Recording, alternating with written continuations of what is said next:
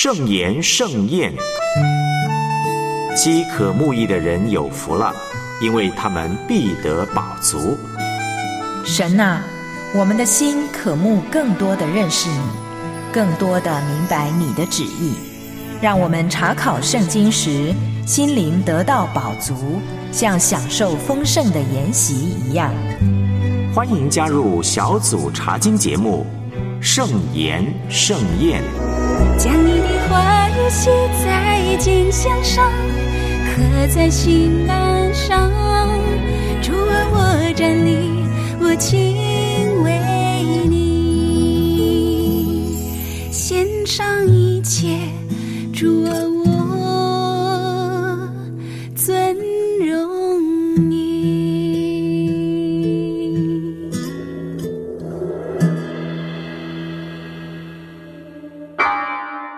弯曲悖谬的世代，属世的诱惑，恶人的逼迫，罪的捆绑，罪的捆绑。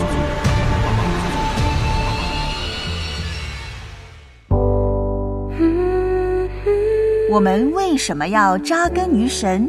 因为我们不想迷失，不想离了神。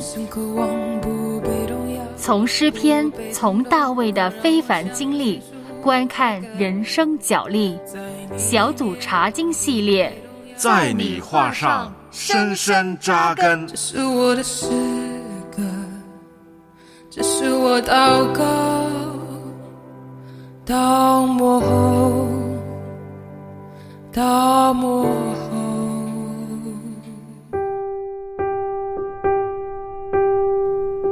罪恶萦绕眼前，我仍信，因为神会洁净我的污秽。也许你做了很多的善事，也许在人的眼中你是一个大好人，平易近人，为人正直。但是无可否认的是，我们天生就是罪人，在母腹中就已经有了罪。即便信了主之后，犯罪的念头呢，思绪还是如影随形的。所以，我们需要神在生命当中洁净我们，洗去不义，在神的话语上面深深的扎根。今天我们继续从诗篇看一下大卫身上的一个污点。我们会查考的经文是诗篇五十一篇。我是苏小燕，大家好，我是郑子梅。听众朋友，大家好，我是木心。正在收听节目的听众朋友好。保暖思淫欲，大家有听过这个中国的俗语？是不是国泰民安、平顺的日子，整个人就松懈呢？看上了别人的妻子，也犯了奸淫，杀了人，是严重的罪行。到底是什么原因让大卫在属灵的战场上面输得一败涂地呢？我们可以回顾一下历史书《撒母耳记下》十二章，也是我们即将会查考的经文。当时大卫与拔示巴通奸以后呢，神就差遣先知拿丹去找大卫。他听完以后就写了这首诗五十一篇。当时拿丹他讲了一个比喻，这个比喻呢主要是围绕一个有钱人、穷人还有小羊羔的一个故事。到底想带出一个什么样的重点的？纸媒明显是带出这个有钱人这个富人呢，他的贪婪。自私和没有怜悯之心，明明自己请客，干嘛要别人付费？而且这个花钱的人是谁呀？是个非常非常穷困的人，所以我觉得这个人实在是没有怜悯之心。嗯，带出什么重点呢？其实，在十二章第五节，大卫自己已经说了，这个妇人实在是该死，行耶和华眼中为恶的事情。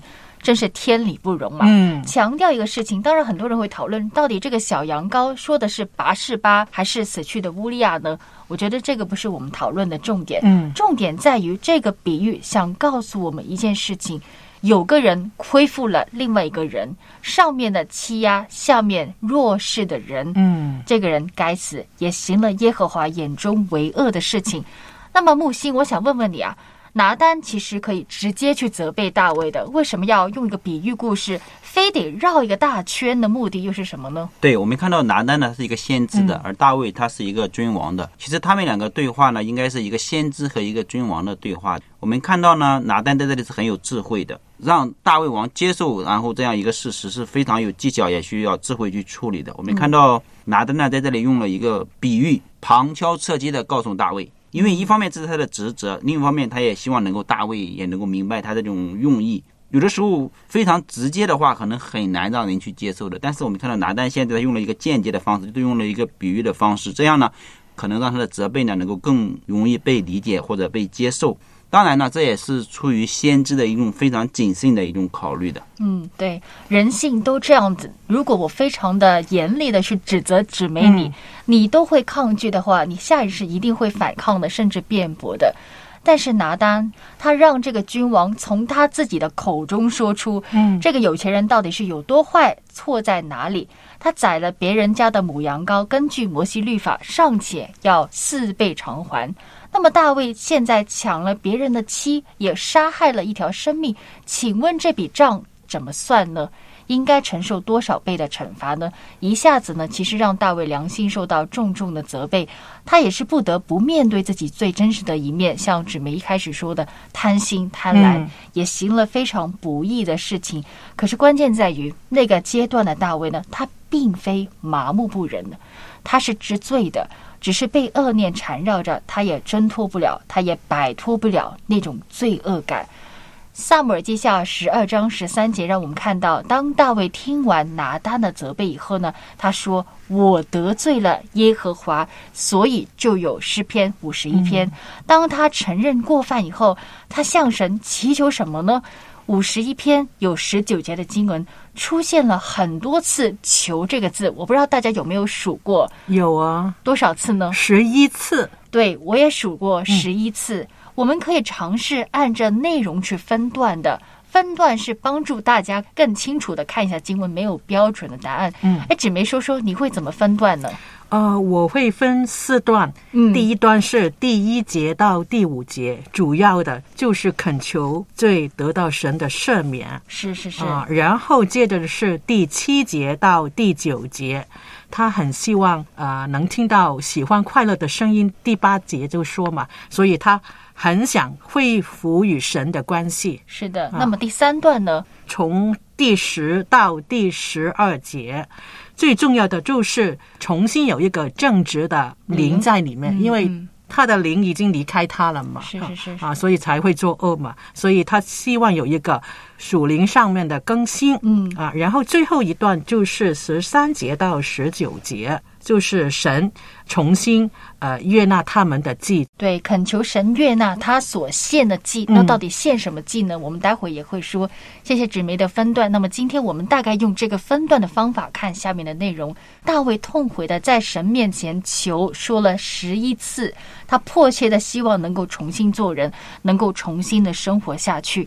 第一节到第二节，我给大家读一下：神啊，求你按你的慈爱连续我。按你丰盛的慈悲涂抹我的过犯，求你将我的罪孽洗除净净，并解除我的罪。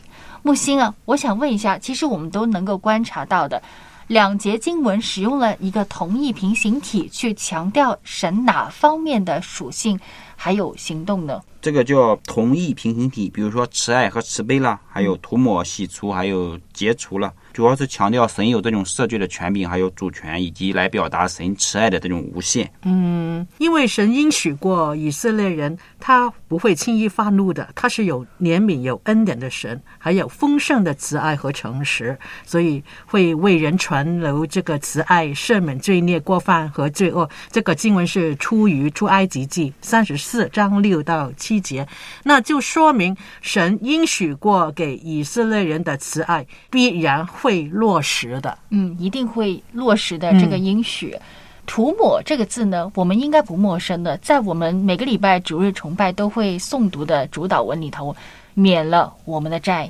免了这个字呢，跟涂抹是有相似的意思的，就好像一个债主，他愿意一笔勾销这笔账，就一笔勾销吧，是求神开恩息怒，可以除去他的过犯。但是这个涂抹不代表让神当做没事发生。发生了就是发生了，但是求公义慈爱的神不再控告他，大卫之所以能够这么坦诚的向神去呼求，全因为他信赖依靠神丰盛的慈爱。如果没有这份信心，他可能不会直接认罪了，他可能会撒谎，他可能会狡辩呐、甩锅啊。如今能够坦诚的认罪，因为他了解神的属性。我们再往下看第三节，请纸梅帮我们读一下第三节经文好吗？好的，第三节，因为我知道我的过犯，我的罪常在我面前。嗯，如果我们参考原文直译英文呢，就是我的罪一直针对着我。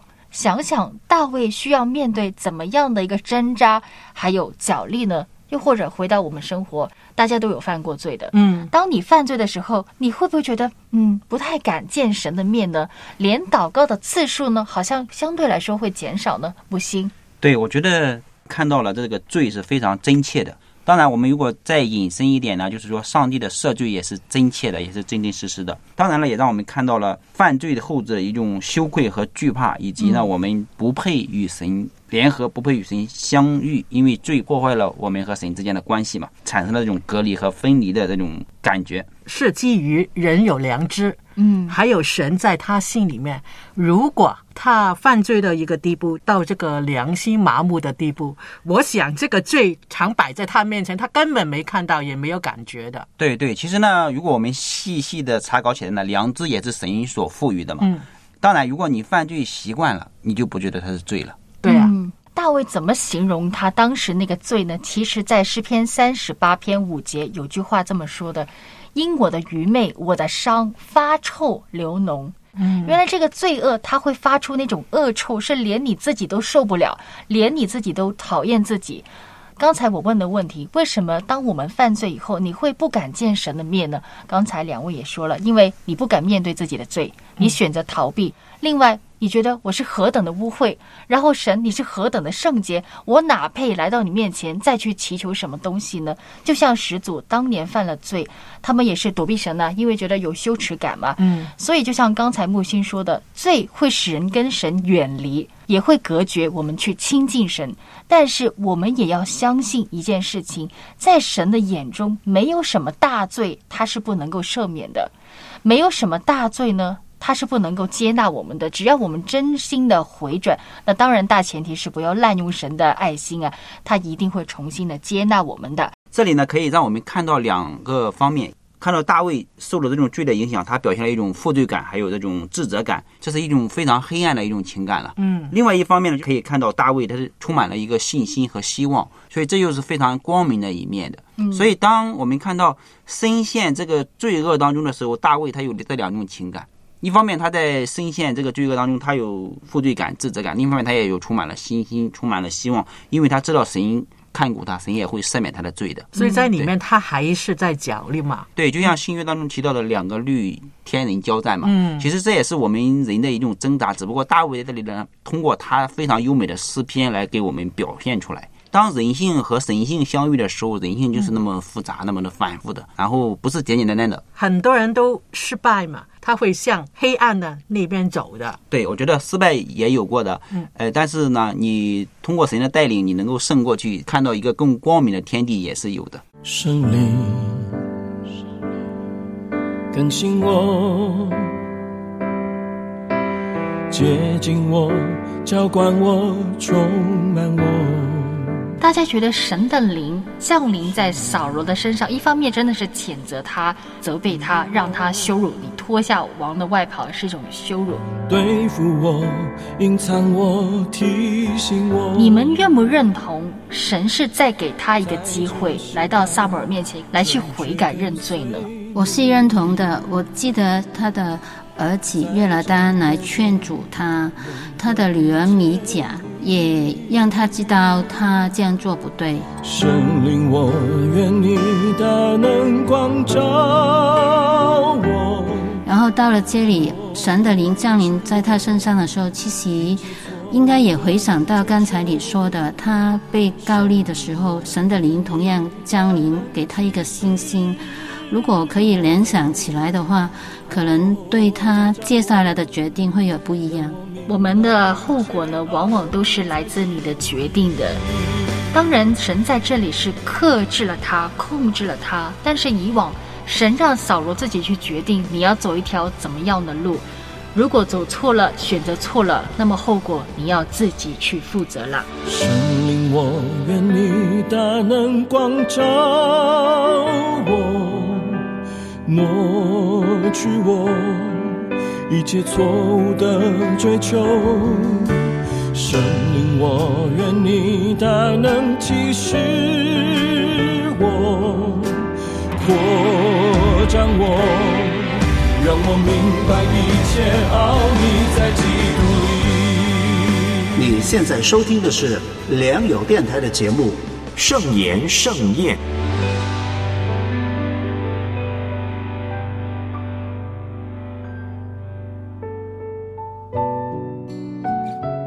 小组查经系列在你画上深深扎根，一连四集呢，我们都会从诗篇看人生角力，观看神的属性，还有神的作为。我们再来看一下诗篇五十一篇四节往后的经文：我笑你犯罪，唯独得罪了你，在你眼前行了这恶，以致你责备我的时候显为公义，判断我的时候显为轻正。刚才我们也说，当他听到拿单的责备以后呢，在萨姆尔记下呢十二章十三节，他就说：“我得罪了耶和华。”在第四节，他说：“唯独得罪了你。”难道他唯独得罪了神，却没有得罪被他杀的乌利亚或者拔示巴吗？之梅？当然不是了，不单是得罪了乌利亚，他杀了他嘛。其实还有辜负以色列百姓对这个大卫王的期望，嗯，还有乌利亚的家人嘛。其实很多人，很多人他都对不起，但是所有的罪本质上都是得罪神的。他先要向神认罪。每次我们伤害别人，其实都在得罪圣洁公义的神，也难逃神的责备还有追究。神查看世人，你的一言一行，其实都在神的眼底下的。我们重温一个画面吧。在创世纪三十九章九节，当年约瑟拒绝主母，也就是波提乏的妻子。他当时说了这么一句话：“他说我怎能做这大恶得罪神呢？”约瑟他知道神要求每个人，包括我们三个，都要过一个圣洁的生活。如果当年他跟主母发生关系，他就是行神眼中为恶、不洁、不义的事情。所以呢，他就是被真理约束。那么在这里五十一篇，大卫也醒悟过来，他完全接受拿单的责备，因为他说是出自公义的神的。那最重要的一点，让他没有办法推毁，就是第五节。第五节，我是在罪孽里生的，在我母亲怀胎的时候就有了罪。我们看第五节，大卫到底是怎么看罪恶的性质还有源头的呢？这里呢，我们可以把它看成一个认罪悔改的一个非常好的一个范本的。如果我们读了诗篇五十一篇，并且很好的去领受它的话，我们就知道什么样的认罪悔改才是蒙神喜悦的。首先呢，我们说犯罪，犯罪什么意思呢？犯罪首先是一种违背神的行为。违背神的行为呢，同时呢也造成了对他人的伤害。嗯，所以当我们认罪悔改的时候呢，我们首先应该想的是神，然后才是人。嗯，但是呢，我们平时在做的时候，可能首先想到的是对这个人的伤害，然后再想到我是不是给他道歉。但是如果你是先想到我是得罪了神的话，自然而然就引申到你会向他道歉的。嗯，对，所以呢，这是一个主次或者说一个先后的关系。我们看到大卫在这里这个关系理得是非常清的。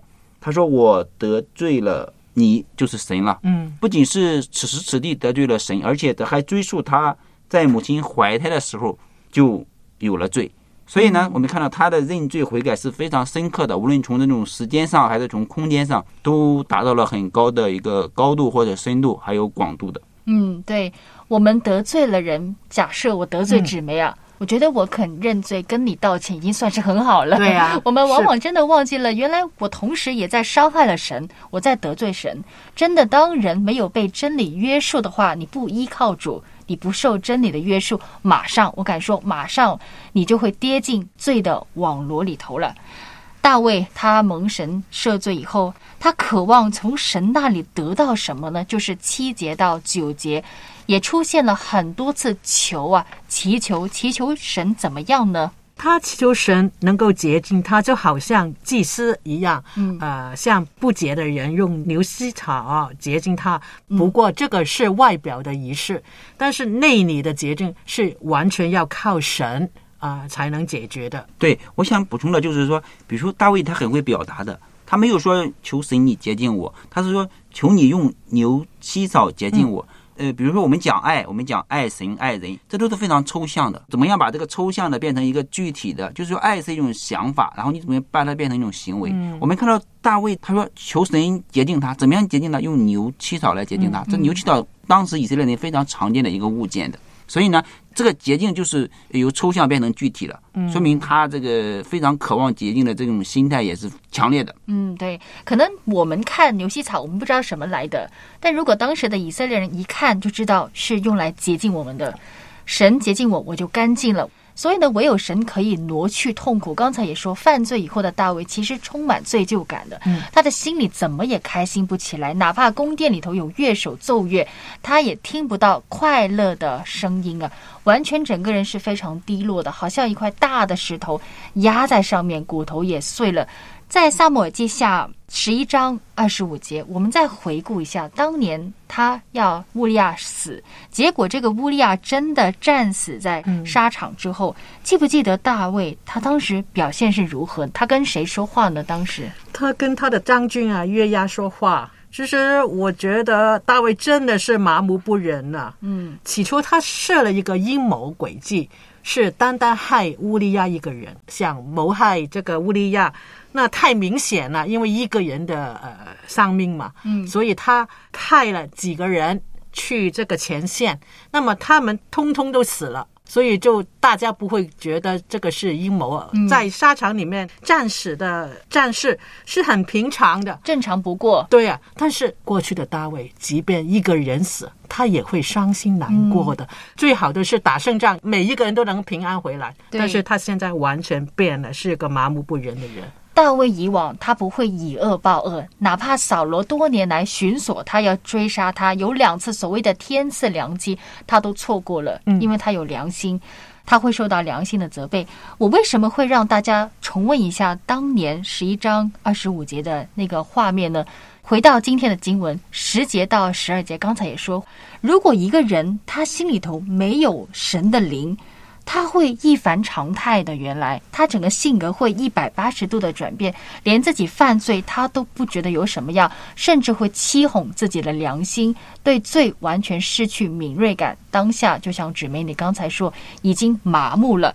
所以在第十节到第十二节，大卫恳求被圣灵充满，也求神你不要收回你的圣灵。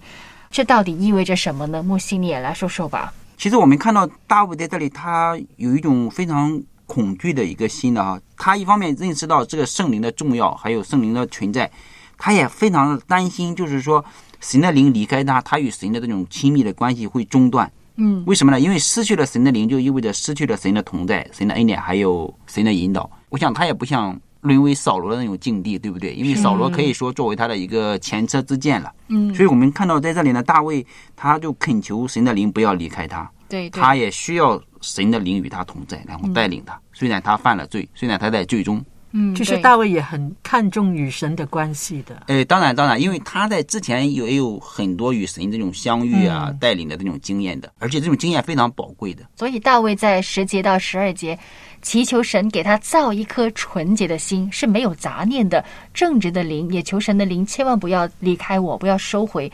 当我们的心被清洁，灵才会更新变化的。为什么像木星刚才也说，有的时候觉得跟神好像断绝了那个交通，我们中间的线被切断了，你听不到神的声音，你也听不到神的启示呢？因为原来你内心存着一颗污秽的心，这个污秽的心会让你任意妄为。大卫最清楚不过，因为扫罗就是一个被神的灵离开的人呐、他的下场是落得非常的可怕悲惨。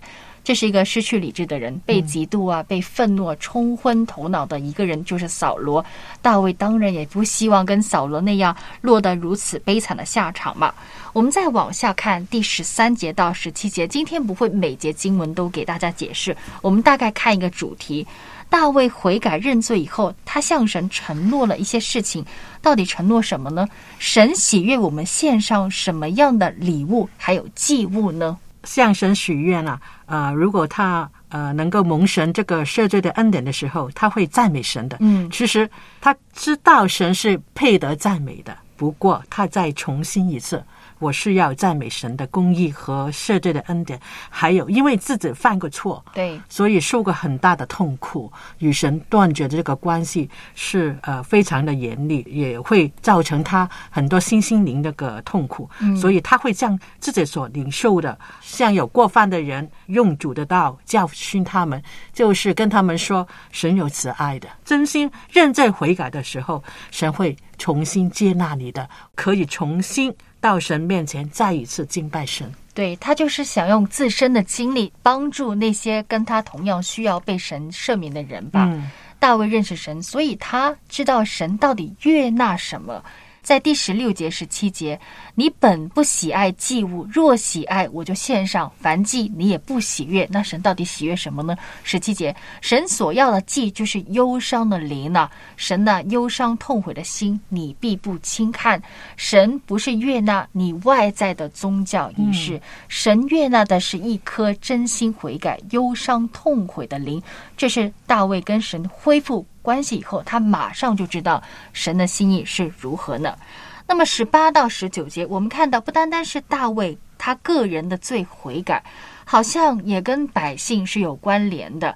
求你随你的美意善待西安，建造耶路撒冷的城墙。那时你必喜爱公义的祭和燔祭，并全生的燔祭。那时人必将公牛献在坛上。好像讲到整个以色列的百姓。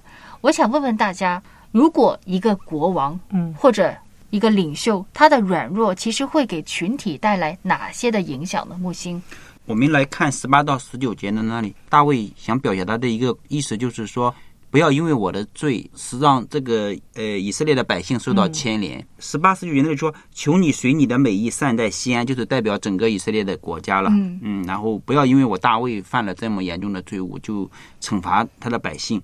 第二方面，我们也看到，即使大卫在这个罪恶当中，他也是心系百姓的，心系整个耶路撒冷的安危的。他希望神的祝福不要离开以色列国，还有以色列的民。扫罗就是一个很好的反面教材。嗯扫罗灵命上面的衰败，单言了整个以色列那段时间，他们被外敌入侵，他们本身的政权局势也是非常的混乱。不是你单单一个人的灵命衰败，而是整个民族都会受牵连，包括扫罗最宝贝的那三个儿子，包括他整个家庭啊。来到节目的后半段呢，如果大家有仔细留意的话，发现有一节经文呢，我们是没有谈到的，就是第六节：你所喜爱的是内里诚实，你在我隐秘处必使我得智慧。隐秘处到底是一个什么样的地方呢？到底是哪里呢？当我们来到神的隐秘处，其实你不必再伪装了。说实在，神已经知道你的本相是如何，你可以坦诚的向他敞开自己，也得到智慧。到底第六节说的智慧是什么呢？就是你知道如何走上一条可以帮助你圣洁雪白的道路。说实在的，我们三位，包括正在收听节目的朋友，谁能无过呢？谁没有做错事情呢？但只要我们内心诚实呢，勇敢的面对呢，这才是唯一的出路。那么，谢谢今天大家的收听，我们是查考诗篇五十一篇，从大卫非凡的经历呢，我们也看到神是圣洁的，他也会洁净我们一切的污秽的。我是苏小燕，我是郑子梅，我是木星。好，我们下回再见，再见。每当我缺乏信心，无法面对自己，你安慰我，赐下平静。生命中多少混乱，多少声音，到如晨光降临，让我将焦点转向你，不再坚持。